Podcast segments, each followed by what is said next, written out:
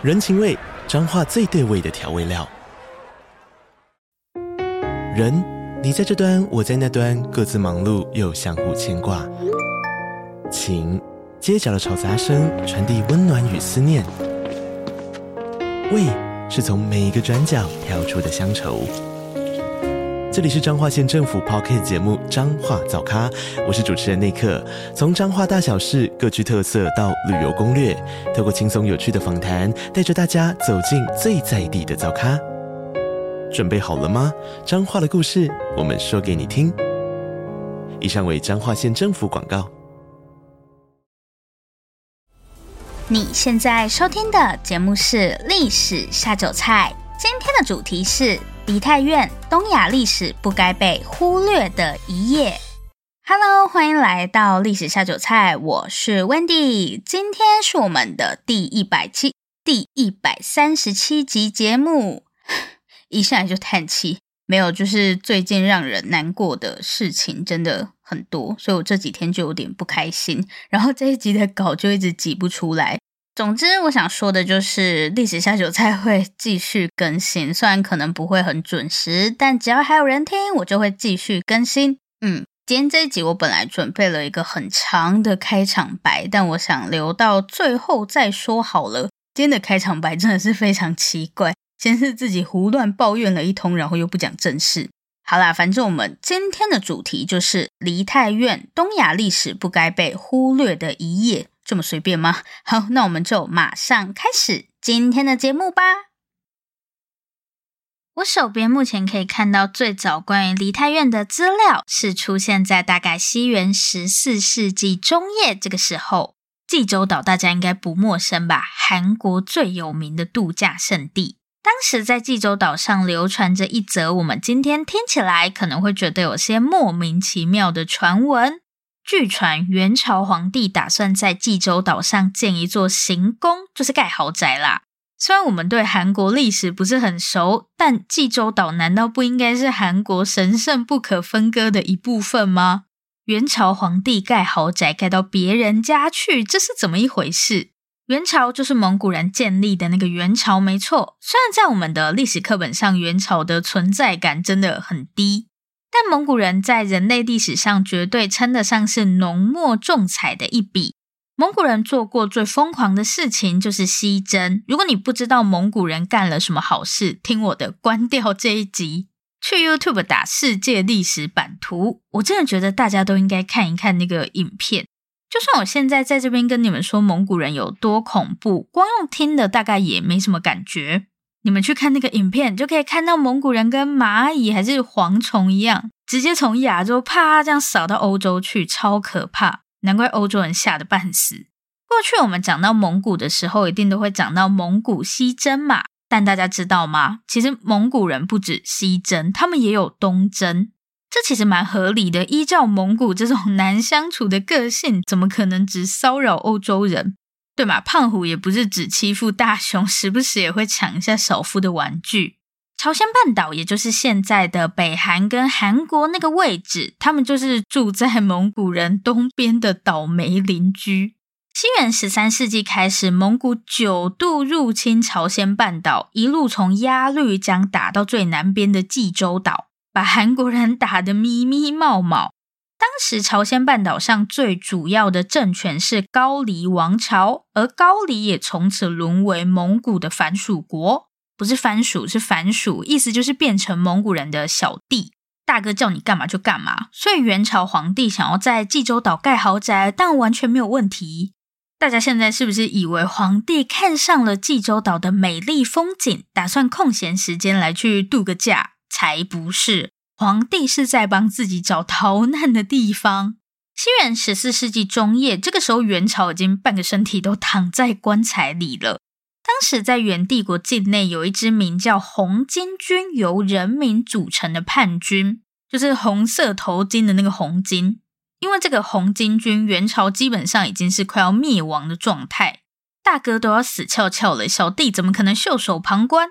所以当时高丽也没少出兵帮忙元朝平乱，就是去打这些红巾军将。所以对于红巾军来说，高丽当然也是他们的敌人。西元一三五九年，红巾军可能是跟大力水手补派一样吃了菠菜吧，跨过鸭绿江就一路往南冲，眼看就要打到高丽当时的都城开津。这座城市现在是北韩第二大城开城市，所以不在今天的韩国，在北韩。好，看到红巾军来势汹汹，当时的高丽王包袱款款，赶快跑啊，对不对？等人家打到你家来吗？我们来看一下王的逃难路线。高丽王从开城出发，一路向南跑，先是来到一个叫做沙平院的地方。这里要划重点，沙平院有什么特别的吗？沙平院就是今天的新沙洞。如果大家有去韩国玩的话，可能会来这边 逛街之类的。不知道，毕竟我也没去过。不然，欢迎在底下留言告诉我新沙洞有什么好玩的。新沙洞位于今天的韩国首尔。如果我们把首尔地图摊开，可以发现汉江刚好贯穿整个首尔，把首尔分成南北两部分。新沙洞是在南边这里，所以高丽王在逃难的时候，需要先渡过汉江，才能抵达河岸另一端的新沙洞。不过大家先不要急着过河，回来回来，汉江的南边是新沙洞，那北边呢？其实北边才是我们今天的重点。相信聪明的各位已经猜到了，没错，位于汉江北边的就是今天的梨泰院。这个就是梨泰院的初登场。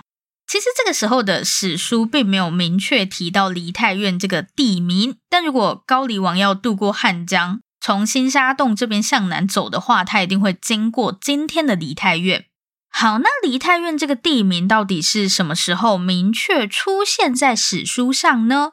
在红巾军事件后，元朝跟高丽相继灭亡。对，元朝自己死掉就算了，还把小弟也拖下水。中国这边在蒙古人之后登上历史舞台的，就是大家都很熟悉的明朝。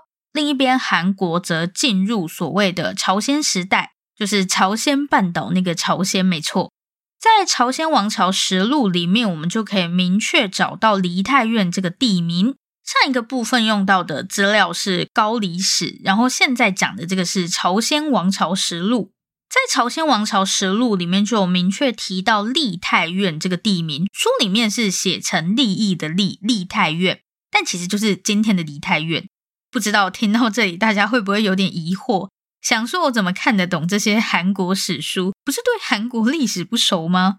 我跟你们说，其实上面那几本书你们也看得懂，真的不用会什么韩文啦，反正全部都是中文写的，不是翻译本哦。那些书一开始就是用中文写的，韩文才是翻译本。今天我们说的韩文，其实正式名称叫做谚文，谚语的那个谚，谚文。谚文是在西元十五世纪中叶以后才出现的文字。那在这之前，韩国人要怎么写字？他们用汉字。虽然那个时候大多数的人都是文盲啦，那像政府的公文啊，或者史书什么的，全部都是用汉字写成的。所以如果各位以前上国文课的时候有乖乖翻译文言文，要看懂，应该是没问题。该不会有人现在 正在呐喊，最大的问题就是以前上课都在忙着乱画课本，怎么把李白改造成美少女战士之类的？好啦，随便。重点是《朝鲜王朝实录》里面到底写了些什么？下个部分我们就一起来看一看吧。除了梨泰院，我们刚刚还有提到沙平院，就是过去的新沙洞。那这个院到底是什么意思？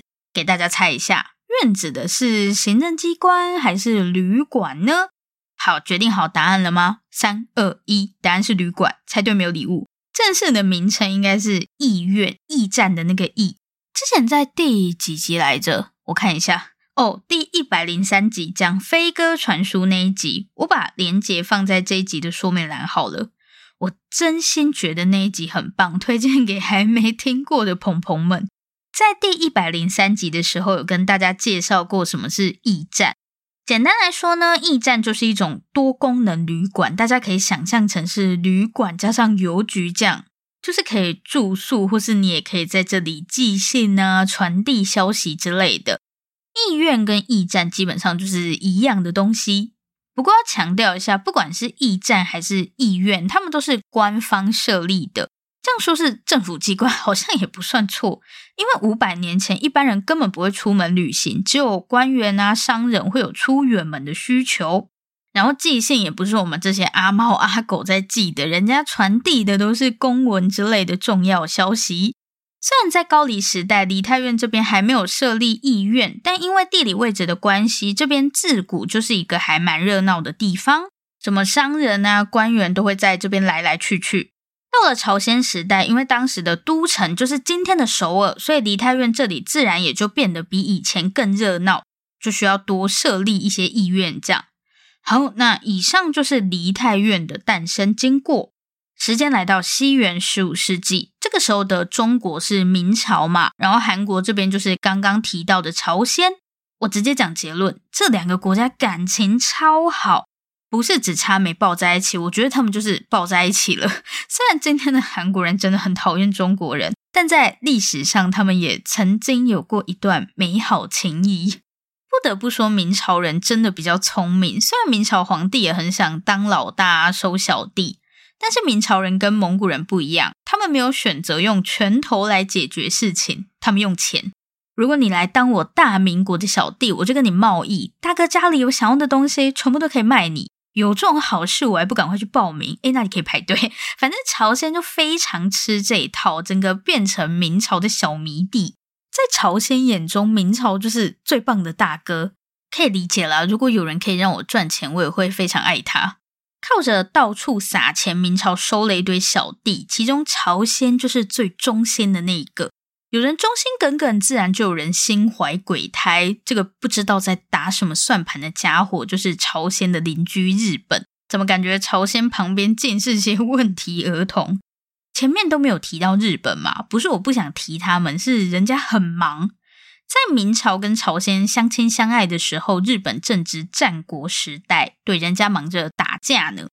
好，西元一五九零年，好不容易摆脱战国时代，不知道这些战国武将是不是一天不打仗就浑身不对劲？几乎是在统一日本的那一刻，丰臣秀吉便决定要去单挑我们的东亚老大哥明朝。于是呢，在某个风和日丽的早晨，好了，我也不确定那一天天气到底怎么样，反正我们的朝鲜国王就收到了来自日本的信。日本的要求只有一个，他们要从朝鲜半岛这边上岸去打中国。其实不止朝鲜收到信，对，日本是群发，什么琉球啊、泰国，大家都有收到信。但我觉得最好笑的还是台湾居然也在丰臣秀吉的通讯录里面。我真 好啦，感谢丰臣秀吉没有排挤台湾。不过当时台湾并没有一个统一的政权，所以日本派人来了以后，发现台湾这边根本没有人可以签收，就只好默默的把信又带回日本去了。好，回到朝鲜这边，收到信以后，朝鲜王宫立刻乱成一片，大家都在争论日本是不是真的会出兵。不过大家也没有吵太久就是了，因为被已读不回的日本可能很不爽吧，直接就把军队开到朝鲜来了。日本是不是真的要单挑中国还不好说，但出兵朝鲜应该是不用怀疑了。西元一五九二年，日本军队越过对马海峡，因为前面都在忙着玩猜猜看，所以朝鲜这边根本什么准备都没做。日本几乎是跟走自家厨房一样，不费吹灰之力就成功登陆。与此同时，一场发生在梨泰院的骇人惨剧正悄悄揭开序幕。顺利上岸后，日本军队一路向北，很快便抵达今天的首尔一带。在日军进入首尔后不久，一天夜里，梨泰院一间名叫云中寺的庙宇，伴随凄厉尖叫声，发出阵阵巨响。隔天，人们惊恐地发现寺庙遭到日军洗劫。不止如此，就连寺中的比丘尼亦惨遭日军玷污。我知道大家现在一定很想问，那朝鲜的国王跟军队是死去哪里了？面对来势汹汹的日本军队，朝鲜国王他跑掉了。我知道你们都很想骂他，但其实跑是对的，没跑才不正常。因为国王如果挂了，就什么都没了，所以逃跑很正常。不过这也表示朝鲜真的对打赢日本这件事没什么自信。但朝鲜真的有这么弱吗？自从日本入侵以后，朝鲜每天夺命连环 call，哭着让大哥明朝赶快来救自己。对嘛，小弟都要亡国了，大哥怎么可以袖手旁观？当时朝鲜超过四分之三的领土都被日本占领了，明朝再不来帮忙，朝鲜大概就要提早消失在地图上了。我们都以为接下来的故事会是明朝英雄救美，打跑讨人厌的日本，对吧？但现实是明朝压根就不想出兵，唉，只能说朝鲜的一片真心终究是错付了。虽然明朝对于援助朝鲜这件事就是意思意思敷衍两下，但这也足以让朝鲜重新振作。跟前面只能被人追着打相比，接下来朝鲜的表现简直跟吃了大力丸没两样。尽管朝鲜的陆战还是表现的不怎么样，但他们成功在海上把日本痛揍一顿，这很重要哦，因为当时日军的补给全都仰赖海运。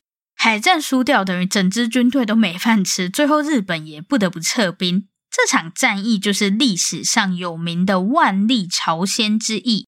我们的历史课本上是用万历朝鲜之役这个名字，但韩国那边是把这场战争叫做壬辰倭乱。打是打赢了，但这场战争对朝鲜的破坏真的很大，毕竟整个国家都沦为战场了。梨泰院也在壬辰倭乱后多了一个别名。义泰院，异国的异，胎儿的胎，义泰院。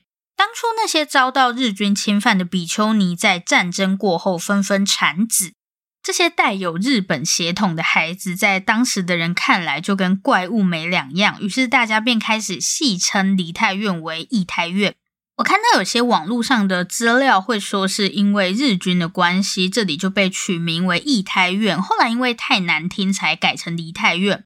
不是哦，刚好相反。应该是先有梨泰院，然后在人城倭乱后才有义泰院这个称呼。好，故事发展到这里，梨泰院的苦难还远远没有结束，真是令人心累。那我们就接着一起往下看吧。虽然明朝出兵出的不情不愿，是真的有点……嗯，明明人家朝鲜就是因为明朝才被日本锤，明朝居然还这样，真的是……唉。不过这里还是要帮大哥平反一下，也不能说明朝见死不救啦。毕竟当时明朝口袋里还真的挖不出几个钱。西元十六世纪末，这个时候的明朝只能用乱七八糟来形容，所以也不是不能理解为什么明朝会不想出兵。好，壬辰倭乱后最惨的当然还是沦为战场的朝鲜，但另一边的明朝跟日本其实也没有好到哪里去。丰臣秀吉连仗都还没有打完，就先上天堂去了，也有可能不是天堂。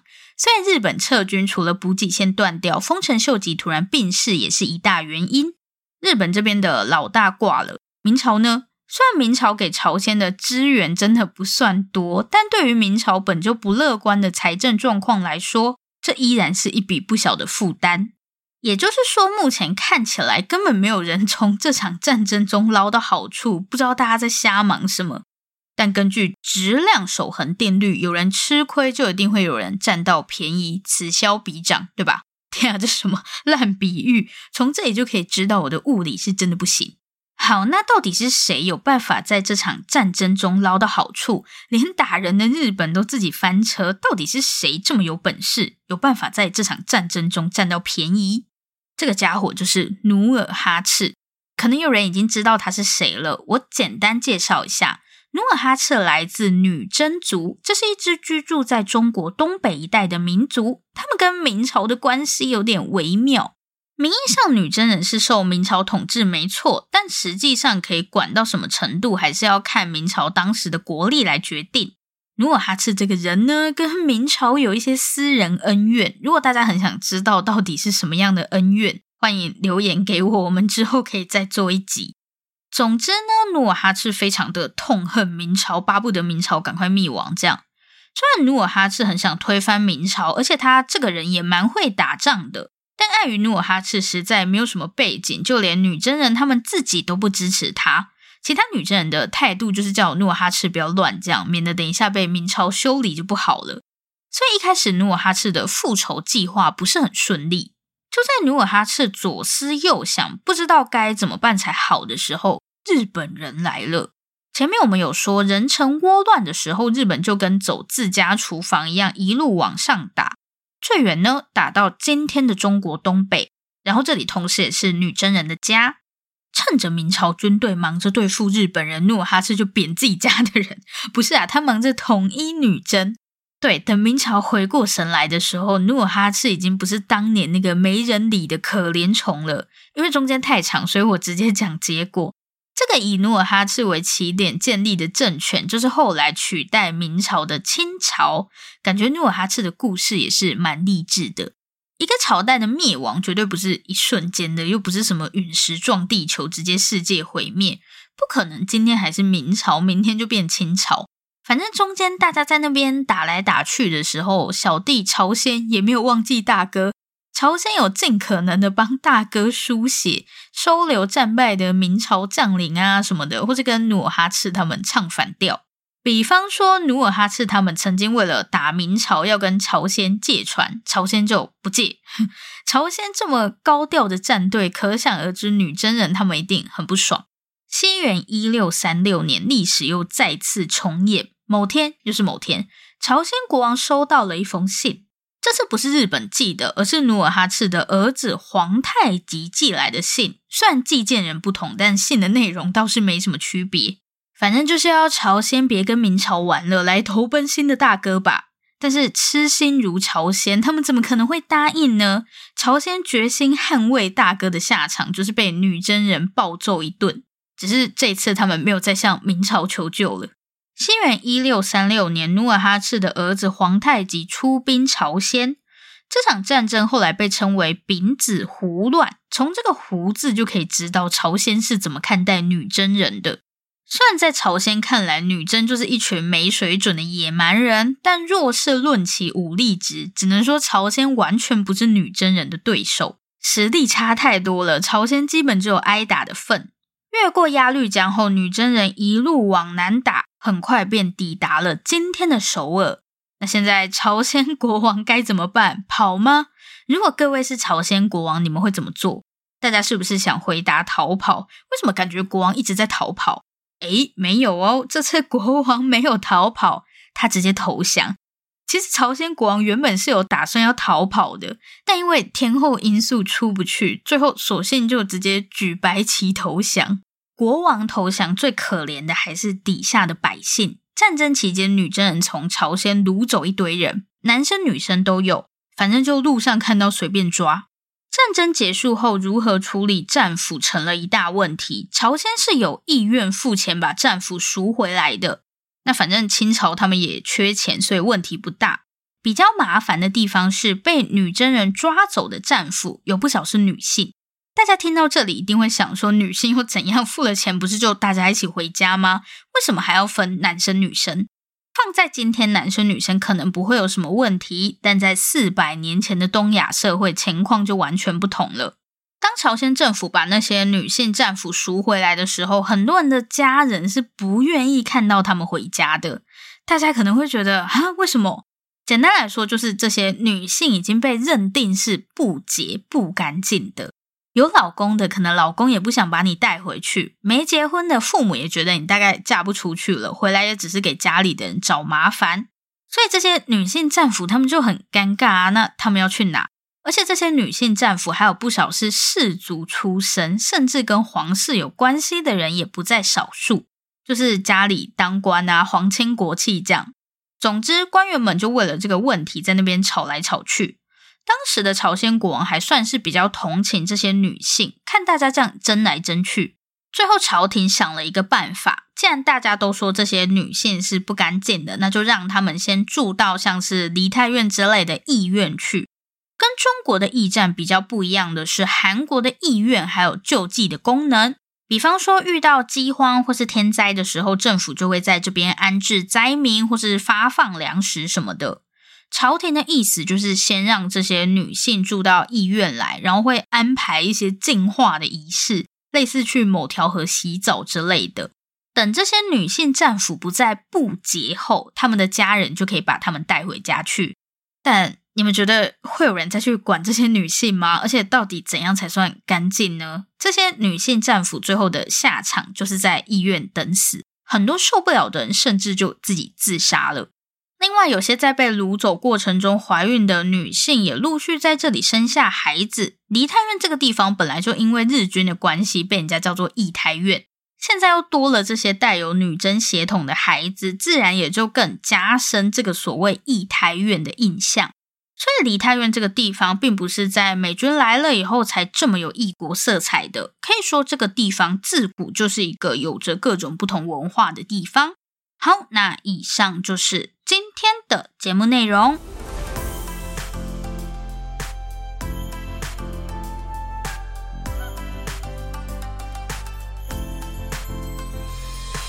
今天的重点整理，嗯，我先把前面没讲完的开场白讲完好了。相信大家都已经知道，大概两个礼拜前吧，万圣节前夕发生在韩国梨泰院的踩踏事件。其实严格来说，大部分的罹难者不是被踩死，而是因为人太多被挤压到不能呼吸，然后窒息而死。之前我有在节目里讲过大西洋奴隶贸易，当时在看资料的时候，很多资料都有提到奴隶船非常拥挤，导致一半以上的奴隶会在前往美洲的过程中死去。时候我的解读是因为船上人很多，从非洲到美洲也不是一天两天的事。所以可想而知，环境一定非常脏乱，奴隶们会生病死掉，也可以理解。当时我真的不觉得人会被活生生挤死。后来有一天早上我要出门，那天不知道为什么捷运上人超多，也可能是平常我都会稍微避开尖峰时段啦，搞不好人家每天早上人都是这么多。人很多就算了，那一天天气又很热，夏天嘛。更悲剧的是，我是一颗矮冬瓜，不要怀疑，从小到大在班上我都是最矮的那一个，所以在捷运上的时候，周围的人一定都比我高，我就觉得自己好像被一堵墙包围的那种感觉，又热又闷，还戴口罩。那个瞬间，我突然理解了什么叫做活生生被挤死。搭车可能就十分钟、二十分钟。如果让我在那种环境下好几个小时，甚至是好几天，我觉得我一定会死掉，真的。所以被挤死不是什么夸饰法，人是真的会因为太挤而死掉。当然，我们今天的重点不是这个。其实我对韩国很陌生，我对韩国的印象就是韩剧跟韩团没了。我觉得我对韩国历史的了解程度，可能跟阿富汗历史差不了多少。这真的没有夸张，我对韩国历史真的很陌生。所以有时候大家跟我敲碗，我都很心虚。总之呢，前几个礼拜看到新闻的时候，我就想说，诶，梨泰院到底是一个什么样的地方？我知道这是一个地名，也知道因为驻韩美军的关系，所以这边有各式各样的异国文化。我们现在一般对梨泰院的了解，或是如果你稍微上网查一下的话，可能就会看到上面这些资讯。但是呢，光听梨泰院这个地名，我实在想不透它跟美军有什么关系。所以我觉得这个地方的历史应该不是表面上看起来这么简单而已。反正我当时就整个职业病发作，开始疯狂查资料。结果不查还好，一查吓一跳。我以为我会找到一些我很陌生或是压根没看过的东西。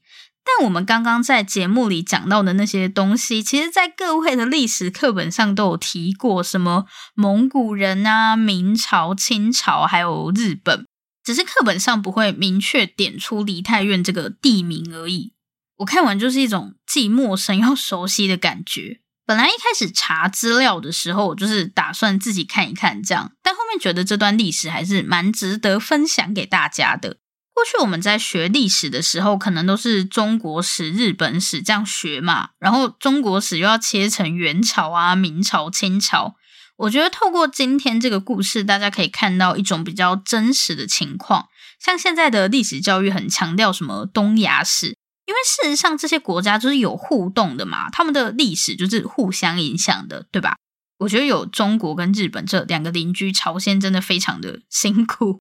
好，最后还是提醒大家，出门在外真的要小心自身的安全，然后也要多多关心身旁的人。